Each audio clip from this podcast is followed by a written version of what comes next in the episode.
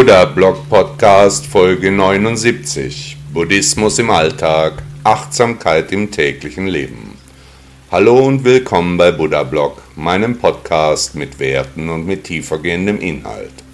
Ihr Kanal für buddhistische Themen, Achtsamkeit und Meditation. Ich bin Shaolin Rainer und ich freue mich sehr, dass Sie da sind. Bitte laden Sie sich auch meine App Buddha Blog aus den Stores von Apple und Android. Viel Freude beim Podcast. Gewohnheiten. Wer meint, das Leben im Griff zu haben, der irrt. Wir werden in erster Linie von unseren Gewohnheiten gesteuert. Alles ist den Gewohnheiten unterworfen. Vom Aufstehen bis zum Schlafengehen sind alle Handlungen der ständigen Wiederholung unterworfen. Frei nach dem Motto, das haben wir schon immer so gemacht. Wer nun sein Selbst verbessern möchte, und aus buddhistischer Sicht spricht da nichts dagegen, Buddha mahnte seine Anhänger zu Disziplin, Achtsamkeit und Askese, der sollte seine Handlungen überdenken, sich besonders Gedanken zu den Gewohnheiten machen. Unsere Gewohnheiten machen fast 90% unserer Handlungen aus. Wer sich also schlechte Gewohnheiten angewöhnt hat, der ist schnell auf der falschen Seite. Sich über die Gewohnheiten wirkliche Gedanken zu machen, erscheint zuerst als langweilig, denn viele unserer Angewohnheiten sind eben nicht spannend, wiederholen sich immer wieder, sie sind nicht glamourös, sondern banal und muffig. Trotzdem lohnt es sich, sich die Zusammenhänge in unserem Inneren vor Augen zu führen. Ich gebe Ihnen mal ein Beispiel. Sie haben sich eine ganz spezielle Art angewöhnt, wie Sie die Teller, Gläser und Töpfe abspülen. Diese Methode haben Sie sich einmal ausgedacht vor vielen Jahren, seitdem spülen Sie auf diese Art eben ab. Ob dieses System wirklich Sinn macht oder nicht, das haben Sie seit längerer Zeit nicht überprüft. Vielleicht gibt es eine clevere Alternative, denn es machen sich viele Menschen auf der Welt ihre Gedanken zu allen möglichen Dingen. Besonders auffällig ist das bei sogenannten Lifehacks, den vielen kleinen Videos, die uns beibringen sollen, wie wir Tomaten schälen oder aber wie wir unsere Kleider zusammenlegen können. Wer nun mit sich nicht vollumfänglich zufrieden ist, der kann an sich arbeiten, indem er die Gewohnheiten untersucht, die guten Rituale behält, die schlechten sich abgewöhnt. Und hier machen Kleinigkeiten einen großen Unterschied. Wer jeden Tag eine geringfügige Veränderung in seinen Gewohnheiten einbaut, der verändert sich im Laufe des Jahres ganz gewaltig. Ich gebe Ihnen noch ein Beispiel. Sie putzen jeden Abend die Zähne, gehen dann zu Bett, machen im Anschluss das Licht aus. Was würde sich verändern, wenn Sie vor dem Zubettgehen noch Ihre Yogamatte im Wohnzimmer ausbreiten würden? Wäre das ein Anstoß, damit Sie dann auch wirklich am Morgen Ihr Yoga machen? Wäre das eine positive Veränderung Ihrer Gewohnheiten? Ich glaube ja. Welche Gewohnheiten stören Sie denn an Ihrer Person? Können Sie ganz ohne nachzudenken zwei oder drei aufzählen? Mich stört etwa an mir selbst mein viel zu hastiges Essen. Ich ertappe mich immer wieder dabei zu schlingen, weil ich ja noch so viel Arbeit habe. Also versuche ich mir einen Anker in meinen Gedankenpalast zu setzen, damit ich immer mehr die Gewohnheiten des Schlingens unterlasse und häufiger die Nahrung komplett zerkaue, bevor ich sie schlucke. Morgen hören Sie weiter über die Gewohnheiten, die das Leben zu Ihrem Leben machen. Der Weg ist wie immer das Ziel. Buddha sagte einmal, fast jede Persönlichkeitsansicht wird zur Gewohnheit und damit zu einer Fessel.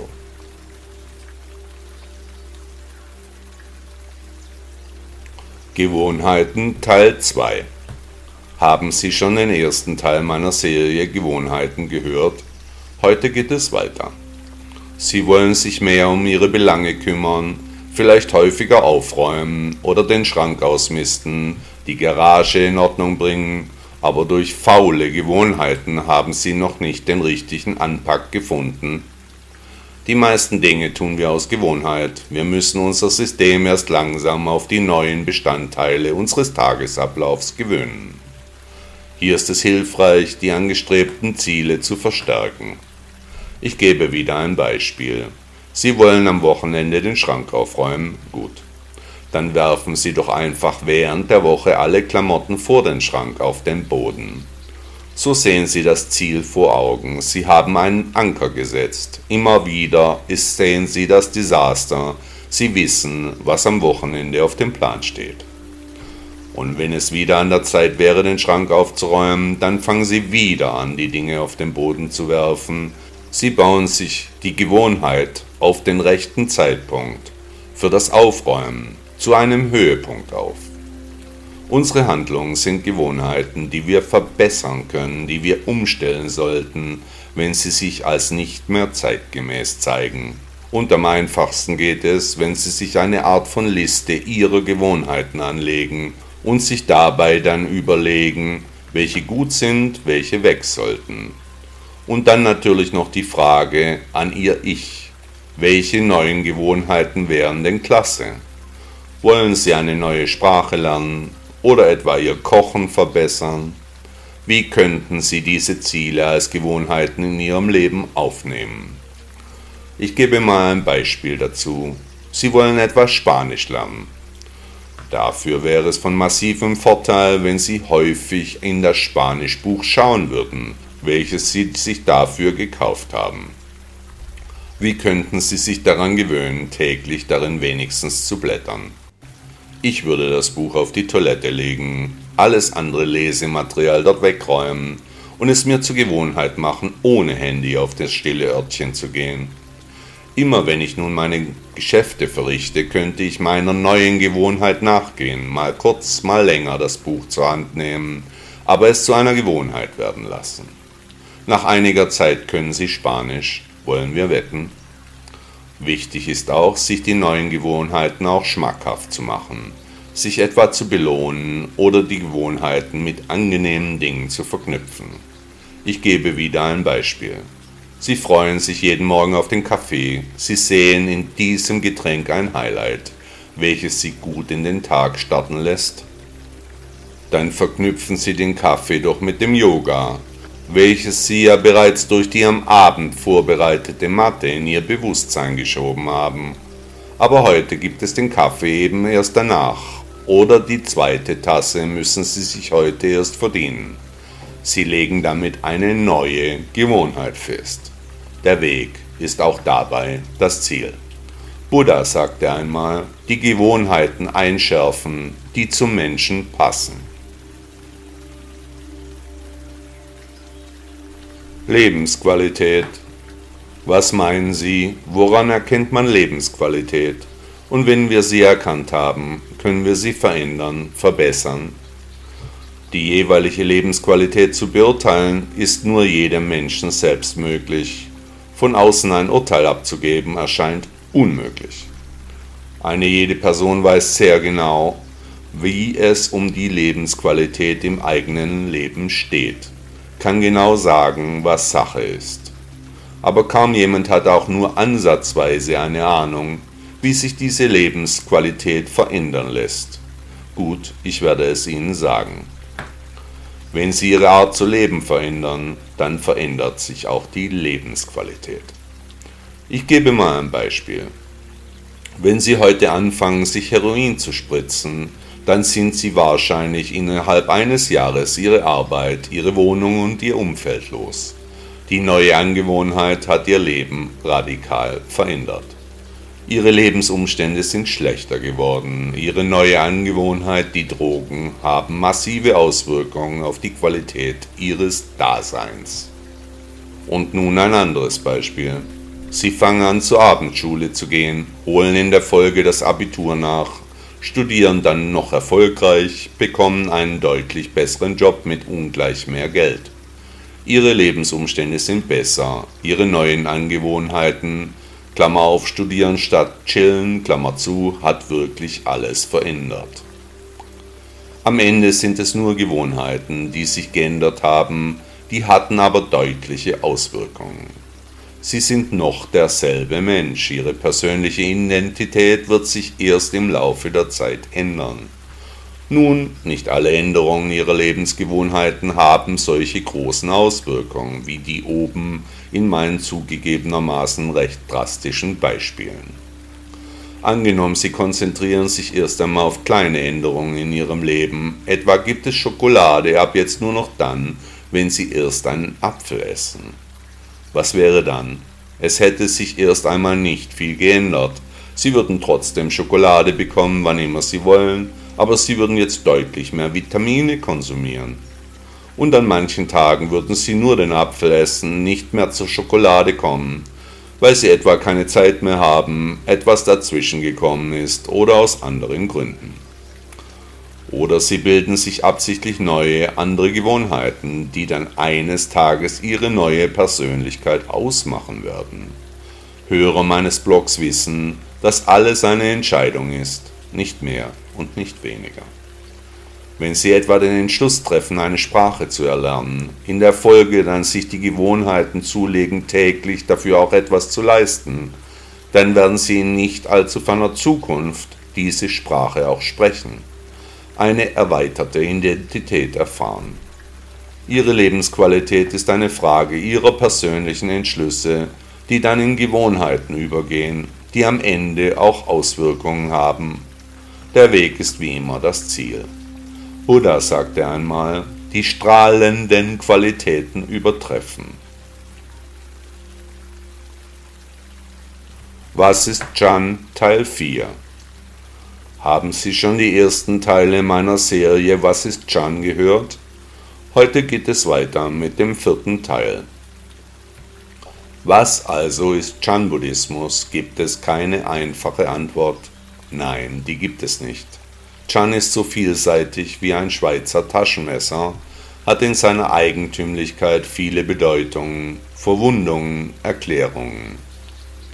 Eine davon ist, dass Chan ein clever Trick ist, eine Methode, um die Menschen von ihren Illusionen zu befreien, ihnen so ein ausgeglichenes Leben zu ermöglichen, ohne die schwer auf den Seelen lastenden Leiden mehr zu spüren. Wer sich durch Chan von Gier, Hass und Verblendung trennen kann, der hat sein persönliches Nirvana erreicht, der wird glücklich, achtsam und ein fühlendes Wesen. Wieso kann Chan auch ein Trick sein? Nun, wenn Sie der Philosophie des Chan folgen, dann wird sich die Welt nicht verändern. Alles wird bleiben, wie es war, mit einer Ausnahme. Sie. Ihre Persönlichkeit wird sich verändern, denn sie werden ihre Identität ändern, andere Vorstellungen nacheifern, sie werden sich als Ganzes verändern. Ihr Verständnis für die Begebenheiten, Lebewesen und Dinge wird eine völlig neue Sicht erfahren, denn ihre alten Filter werden in Rente geschickt. Neue Filter werden gebildet, durch die sie das Leben völlig neu betrachten. Unsere Persönlichkeit, die Rolle, die wir spielen, unser Verhalten, alle Handlungen, selbst der Körper in seinen Ausprägungen, alles wird vom Verstand geschaffen. Buddha sagte, mit unseren Gedanken erschaffen wir die Welt. Wer der Philosophie des Chan folgt, der wird plötzlich ganz andere Dinge brauchen, wollen und verfolgen, als er oder sie es bis dahin tat. Denn all das, was wir als Realität begriffen haben, das hat sich jetzt geändert. Durch das Abtauchen in den Chan haben wir uns eine neue, persönliche Realität geschaffen, die jetzt ganz anders die Gefühle bestimmt, unsere Emotionen freisetzt, andere Kontakte ermöglicht. Alles, was wir uns aufgebaut haben, was wir uns zurechtgelegt haben, das ist für den Chan-Buddhisten auf einen Schlag nicht mehr wichtig. Der Trick des Chan hat funktioniert, hat den Anhängern das Leben leichter gemacht. Aber selbst eine neue, gewonnene Realität ist eine Illusion, denn auch diese haben wir uns selbst erschaffen, nach unseren Wünschen konstruiert, denn wir wollen dem Chan folgen, haben daher die Illusionen der bedingten Welt verlassen, sind auf dem Weg zur Buddha-Natur, der bedingungslosen Akzeptanz dessen, was ist, abgewandt vom Wunsch, es irgendwie haben zu wollen. Egal ob sie Chan-Buddhismus für einen Trick halten oder ob sie der spirituellen Philosophie strikt als Weltanschauung oder gar als Religion folgen, wichtig ist, dass sie in diese Balance kommen, nicht mehr so schnell den Halt und die Orientierung verlieren, dass sie gelassener mit sich und ihren Umständen umgehen. Kein Mensch kann das Leben erzwingen, in wenigen Minuten kann für jeden von uns alles vorbei sein, da kann Chan den Unterschied ausmachen, der sie das Konstruieren von Illusionen beenden lässt. Denn Angst, Gier und Egoismus sind keine Basis für eine gute ganze Lebensspanne. Irgendwann muss der Groschen doch fallen. Was oder wer ist für Sie Buddha? Ist es eine Person, ein gewesener, großer Lehrer oder ist er für Sie ein Gott? Steht er für Sie als Sinnbild für Erleuchtung, für das Erwachen, das jeder Mensch so dringend benötigen würde? Oder ist der große Lehrer nur eine Stimme aus längst vergangener Zeit, die Sie beruhigt, die Ihnen Frieden und Ruhe bringt, die Gewohnheiten vermittelt Egal wie Sie die Dinge sehen, wenn der Buddhismus Ihnen hilft, durch das Leben zu kommen, dann ist er richtig und wichtig. Jedenfalls im Moment. Und der Moment ist das Einzige, was zählt. Der Weg ist das Ziel. In den nächsten Tagen hören Sie weiter aus meiner Serie Was ist Chan? Buddha sagte einmal, was ist Befreiung, was ist Gefahr und wie können wir entkommen? Morgen Morgen ist ein anderer Tag, egal wie schlimm das Schicksal auch erscheint. Selbst das Unglück ist nicht von Bestand. Es wird vergehen, so wie eben alles vergehen wird. Also warum sich so große Sorgen machen, warum sich grämen, das lohnt sich nicht. Alles ist dem Wandel unterworfen, was heute als ein starkes Gebäude erscheint, das kann in ein paar Jahren in sich zusammenfallen. Haben Sie schon einmal die Gebäude in einer verlassenen Stadt gesehen? Vielleicht auf Bildern. Die Natur holt sich alles zurück. Nach nur wenigen Jahren ist wenig vom einstigen Glanz zu sehen. Das Leben ist ein Kommen und ein Gehen. Ganz so wie es die Philosophie Buddhas uns sagt, die ein Rettungsanker für die vielen Menschen sein kann, die verwirrt auf die Dinge blicken, die so schwer zu verstehen sind kennen Sie die Legende der Kisa, die erst durch den Erhabenen von ihrem Schmerz erlöst werden konnte. Wenn Sie morgen dann aufwachen, dann hat sich schon viel geändert. Wahrscheinlich fällt es Ihnen dann nicht gleich auf, zu sehr sind Sie mit Ihren Gedanken beschäftigt. Was war, was wird sein, wo werde ich hingehen? Fragen über Fragen, auf die sich schwer Antworten finden lassen. Jedenfalls nicht, wenn man der buddhistischen Weltsicht nicht folgen mag. So wie bei der Geschichte der Kieser und der Senfsamen, so werden sie keinen Haushalt finden, der vom Unglück verschont geblieben wäre. In jedem Heim sind Menschen gestorben oder haben sich getrennt. Was ist da schlimmer, der Abschied durch den Tod oder der durch das Leben? Das getrennte Leben, fernab von den Lieben, das Zusammensein mit ungeliebten Zeitgenossen, Ängste und Nöte, Sorgen und Kummer, alles Konstrukte in unserem Gedankenpalast. Denn wenn wir den Entschluss treffen, nicht mehr zu leiden, dann wird das auch so sein. Das Unglück ist keinesfalls von Bestand. Was noch gestern so wichtig war, das ist heute bereits vergessen. Andere Dinge aus der Vergangenheit schleppen wir über Jahre und Jahrzehnte mit uns herum, wieder andere Sachen stellen wir uns für die Zukunft vor, an die Gegenwart verschwenden wir kaum einen Gedanken. Dabei ist das Jetzt, das Hier und das Heute, in dem wir leben. Der Mensch ist meist zu feige, über die Zusammenhänge nachzudenken. Bleibt lieber bei den alten Gewohnheiten, obwohl er weiß, dass selbst das Jetzt eine Illusion ist. Die Vergangenheit und die Zukunft umso mehr. Selbst das Unglück hat keinen Bestand und der Weg bleibt das Ziel. Buddha sagte einmal, wir wollen die Dinge so verrichten, dass sie jetzt angenehm sind und in der Zukunft vom Glück begleitet werden.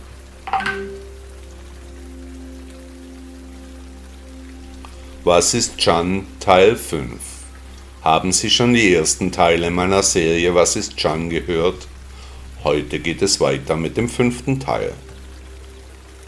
In den letzten Tagen sind wir der Frage nachgegangen, was Chan eigentlich ist. Eine allgemeingültige Antwort konnte sich nicht zeigen. Es stellt sich weiterhin die Frage, was Chan überhaupt ist. eine spirituelle Weltanschauung, eine Philosophie, eine Praxis, eine Lehre oder ein Konzept. Und egal was es ist, kann es beschrieben werden, eingeteilt in die verschiedenen Kategorien, die sich die Menschen so entworfen haben. Schon eine Definition von Chan ist unglaublich schwer, denn es ist eben für jeden Chan-Buddhisten etwas anderes. Zum Teil völlig verschiedene Ansichten prallen dabei aufeinander. Die Entwicklung des Chan über die Jahrhunderte war alles andere als gerade. Es gibt keine direkte Linie von der Gründung des Chan im Shaolin-Tempel China durch Bodhidharma bis heute. Zu viele Meister haben an der Suppe gekocht, zu viele Länder haben ihren Einfluss auf Riten, Sprachen und Gewohnheiten genommen. Etwas zu definieren hat auch deutliche Nachteile. Die so einmal gefundene Erklärung setzt sich in den Menschen fest, gibt dabei eine Richtung vor, die der Sache nicht gerecht wird, auch nicht gerecht werden kann. In meinen Augen ist Chan zuerst einmal eine Möglichkeit, die Ängste und Nöte der Menschen zu minimieren, in guten Fällen sie sogar aufzulösen, denn nur diese spirituelle Weltsicht will an der Kern der Sache, an die Vergänglichkeit. Ohne für die Zeit danach dann ein Paradies zu versprechen, denn das Paradies wäre auch schon jetzt und gleich erreichbar, wenn man denn möchte. Und wenn man die nötigen Schritte angeht, wenn man sich traut. Chan erwacht in uns, so wie meins die Frage, was ist Chan überhaupt erst entstand. Dann erwachen wir, eines schönen Tages macht alles einen Sinn.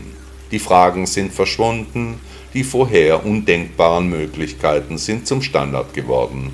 Die Verwirklichung der Reise auf den Spuren des Erwachten, des Erhabenen, die wurde immer einfacher. Die Antworten auf die Frage, was ist Chan, sind unendlich, aber es wird mit der Zeit immer klarer, dass Chan etwas sehr Wichtiges für uns ist. So wie es für Millionen und Milliarden von Menschen vor uns schon eine Besonderheit war, so wie es in der Zukunft noch für viele Suchende etwas Einzigartiges sein wird. Wir haben eine Wahl, zwar bekommen wir vom Karma die Karten zugeteilt, wie wir sie aber ausspielen, das ist unsere Entscheidung ob wir heute Drogen nehmen werden oder eine neue Fremdsprache beginnen. Wir wählen. Zwar anhand der zugeteilten Karten, aber wir spielen eindeutig mit. Also was ist Chan? Der Weg ist das Ziel. Morgen hören Sie weiter in meiner Serie Was ist Chan? Buddha sagte einmal, es gibt Geisteszustände, die von den Menschen innerlich noch immer nicht aufgegeben wurden. Was ist Chan Teil 6? Haben Sie schon die ersten Teile meiner Serie Was ist Chan gehört? Heute geht es weiter mit dem sechsten Teil. Sie sind also auf der Suche, sonst würden Sie nicht hier meine Texte hören. Sie würden sich vielleicht über Fußball informieren oder über Mode, aber keinesfalls über Chan-Buddhismus. Das Problem mit der Spiritualität in Europa ist, dass die Religionen so unglaublich viel Schaden angerichtet haben, weshalb Glaube immer weniger die Menschen bewegt. Eine Weltanschauung scheint heute sogar im Widerspruch zur Aufklärung. Die Wissenschaft hat doch schon alles erklärt. Was soll da noch kommen? Spirituell zu sein bedeutet nicht zwingend auch religiös zu werden, denn gerade die Lehre Buddhas ist nicht von einem Über- und Unterordnungsverhältnis geprägt. Buddha wollte nicht angebetet werden. Chan oder Zen-Buddhismus ist die Ausprägung der buddhistischen Lehre, die wir heute als Buddhismus kennen, die auf der Essenz der Weltsicht Buddhas aufbaut, der Erleuchtung vom Gründer des Chan, dem Mönch Bodhidharma, dann erdacht wurde. Problematisch macht die Angelegenheit die Tatsache, dass zu den Lebzeiten der beiden großen Lehrer wenig aufgeschrieben wurde, der Chan sich über die Jahrhunderte aber weiterentwickelte. Und das nicht immer in die gleiche Richtung und auch nicht in die Richtung, die mir gefallen würde. Chan bietet uns eine Möglichkeit, uns mit der Buddha-Natur zu verbinden, zu erleben, was die Konsequenz der Essenz der Lehre des Lehrers aller Lehrer ist. Wer achtsam durch das Leben geht, der wird immer verbundener mit der Umgebung, mit den Menschen auf dem Lebensweg, mit allen Lebewesen. Egal wie viele Bücher über Buddhismus und speziell über Chan Sie auch immer lesen mögen, Eine einheitliche Erklärung gibt es nicht, darf es auch nicht geben. Gehen Sie direkt zur Quelle, suchen Sie nach der Wahrheit, nach der Weisheit, die der Lehre Buddhas immanent ist. Folgen Sie in den Fußstapfen des indischen Prinzen. Suchen Sie sich das zusammen, was nach Ihrer Ansicht auch Sinn ergibt. Chan kollidiert mit den verschiedenen althergebrachten Denkweisen der Mitteleuropäer die Gefühle ziehen aber die Suchenden in die Richtung des Erwachens. Der Mönch Bodhidharma sagte, dass Chan nicht mit Worten zu erklären ist, weshalb ich hier über sechs Folgen viele Worte aneinandergereiht habe, um Ihnen zu zeigen, was Chan alles sein kann, aber schon der Versuch einer Erklärung eben scheitert. Chan ist und bleibt die spirituelle Praxis der Suchenden, der Menschen, die sich Gedanken machen, die das im Inneren angelegte Potenzial erkunden wollen. Denn nur den Leiden zu folgen, das erscheint als kein gangbarer Pfad. Jedenfalls nicht für mich.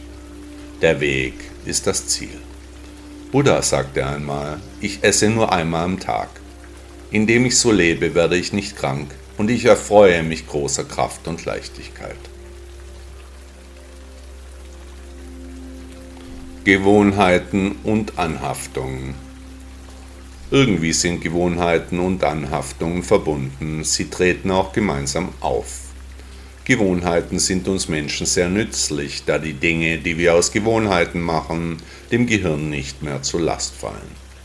Gewohnheiten haben wir über Jahre und Jahrzehnte entwickelt, uns gewisse Verhaltensmuster zurechtgelegt, die wir in passenden Momenten wiederholen so unsere Gedanken auf andere Themen richten können, die Kapazität so für neue Sachen eben frei halten, die jetzt wichtig sind. Oder wir denken jedenfalls, dass sie wichtig wären. Wenn wir die ganze Zeit über jeden Schritt und jede Handbewegung nachdenken würden, dann wäre für aktuelle Entscheidungen keine oder nur zu wenig Kapazität frei. Wir könnten uns kaum Neuem widmen, uns nicht verbessern, nicht weiterentwickeln. Andererseits sind Gewohnheiten manchmal nachteilig, da die Spontanität und die Lebenslust oft eingedämmt werden. Aber es gibt einen Mittelweg zwischen der Routine und der Freiheit der Entscheidung. Buddha mahnte an, immer wieder neu zu bewerten, aber eben keine Wertung in Fels zu meißeln, keine vorgefertigten Urteile, Vorurteile zu kultivieren. Wer keine gesunde Balance zwischen seinen Gewohnheiten und seiner Entscheidungsfreiheit halten kann, der wird ewig dem Geld, der Gesundheit, der Liebe, der Geborgenheit, den alltäglichen Dingen des Lebens hinterherlaufen. Wer sich aber mit vernünftigen Gewohnheiten auch Ruhe und Frieden in sein Leben holt, der wird sich auch weiterhin entwickeln können. Voraussetzung aber ist, sich über die Gewohnheiten auch Gedanken zu machen, sich wirklich mit diesen angewöhnten Handlungen zu beschäftigen, ihnen auf den Grund zu gehen. Warum mache ich dies oder jenes so oder so, warum nicht anders? Gibt es andere Möglichkeiten? Kann ich mich vielleicht verbessern?